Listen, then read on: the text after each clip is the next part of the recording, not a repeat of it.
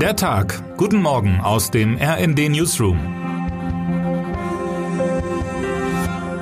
Guten Morgen, liebe Leserinnen und Leser. Der NATO-Gipfel in Vilnius, Litauen, hat noch nicht einmal begonnen. Da liefert er schon erste Nachrichten. Am Freitagabend hieß es, die NATO-Staaten hätten sich bereits vorab auf eine Verschärfung des 2-Prozent-Ziels geeinigt. Das Ziel besagt, dass alle NATO-Partner 2 Prozent ihres Bruttoinlandsprodukts für Verteidigung ausgeben sollen. An der Zahl ändert sich auch künftig nichts, aber während es bislang hieß, dass sich alle Bündnismitglieder dieser Zahl bis 2024 annähern sollen, werden die 2 Prozent jetzt zum Mindestziel. Das klingt zunächst einmal wenig aufregend, würde aber für einige Bündnispartner deutliche Ausgabensteigerungen bedeuten. Nicht zuletzt auch für Deutschland, das seine Verteidigungsausgaben zuletzt zwar um 10 Prozent erhöht hatte, damit aber erst auf eine Quote von 1,57 Prozent des Bruttoinlandsprodukts kommt. Wer kein Problem mit der Zahl 2 hätte, wäre die Ukraine. Nur zu gern würde das Land diese Verpflichtung eingehen, um dafür in die NATO aufgenommen zu werden. Auf dem Gipfel in Vilnius wollen Vertreter der Ukraine einmal mehr ihren Fall zu Gehör bringen. Allerdings steht dem Land eine andere Zahl im Wege, nämlich die 6. Absatz 6 der Studie über die NATO-Erweiterung besagt, dass ein Land nicht in das Verteidigungsbündnis aufgenommen werden kann, solange es sich in einem territorialen Konflikt befindet. Doch nun argumentieren Dutzende Organisationen aus der Ukraine in einem gemeinsamen Appell, dass das Land dennoch in die NATO aufgenommen werden soll. Die Ausschlussklausel, sie greife schlicht nicht, so die Argumentation. Mein Kollege Sven Christian Schulz hat sich die vorgebrachten Argumente genauer angeschaut und lässt Experten die Chance auf einen Erfolg einordnen. Die 6 ist an diesem Samstag aber nicht die einzige unschöne Zahl für die Ukraine. Dazu gesellt sich auch noch die weit höhere 500. Genau so viele Tage herrscht nämlich bereits Krieg in dem osteuropäischen Land, das Russlands Präsident Wladimir Putin am 24. Februar 2022 angreifen ließ. Zum 500. Kriegstag hat RND-Kriegsreporter Can Meray seine Kontakte an der Front kontaktiert.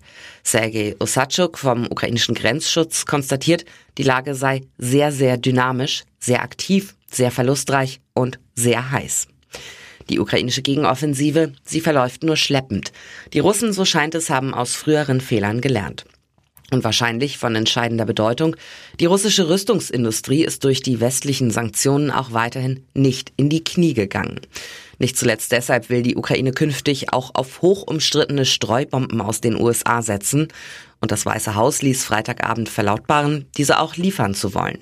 Ein Fehler, wie RD-Korrespondent Stephen Geier kommentiert. Der Westen darf nicht so menschenverachtend agieren wie Russland. Für die Bürger und Bürgerinnen in Deutschland wird noch eine dritte Zahl wichtig an diesem Wochenende, die 37. Um genauer zu sein, 37 Grad Celsius. So warm soll es nämlich in Teilen des Landes an diesem Wochenende werden. Es wäre der bislang heißeste Tag des Jahres. Schuld ist Hoch Efi, das sich über Mitteleuropa ausbilden kann und am Wochenende langsam ostwärts wandert, wie uns der Meteorologe Marcel Schmidt vom Deutschen Wetterdienst erklärt hat. Wo es am Wochenende wie warm wird, lesen Sie in unserem Überblick. Besonders anstrengend, mit der Hitze kommt auch die Schwüle zurück und da es gleichzeitig in der Nacht nicht mehr so stark abkühlt, steigt die Wärmebelastung deutlich. Was da hilft, hat meine Kollegin Laura Beigel aufgeschrieben.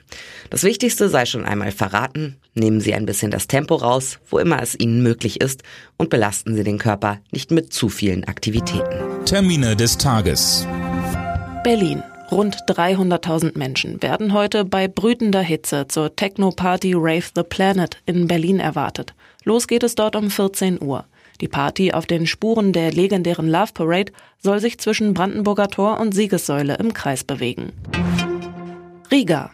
In Lettland tritt der bisherige Außenminister Edgars Rinkewitsch heute sein Amt als neues Staatsoberhaupt an. Der liberal-konservative Politiker war am 31. Mai vom lettischen Parlament zum neuen Staatspräsidenten des EU- und NATO-Landes gewählt worden. Wer heute wichtig wird. Nach mehr als 4000 Konzerten ist Schluss. Sir Elton John beendet am heutigen Samstag seine Bühnenkarriere und gibt keine Live-Konzerte mehr. Der Entertainer geht mit einem Knall. Seine Abschiedstournee spielte mehr als 900 Millionen Dollar ein und ist damit die erfolgreichste Tour aller Zeiten. Wir waren beim drittletzten Konzert in Kopenhagen dabei und begeistert. Mein Kollege Christian Tetz schreibt über die Kunst des Aufhörens und den klammheimlichen Wunsch, es möge doch noch nicht das Ende sein. Und damit wünschen wir Ihnen einen guten Start in den Samstag. Text Paul Berten, am Mikrofon Anna Löwer und Anne Brauer. Mit rnd.de, der Webseite des Redaktionsnetzwerks Deutschland, halten wir Sie durchgehend auf dem neuesten Stand. Alle Artikel aus diesem Newsletter finden Sie immer auf rnd.de slash der Tag.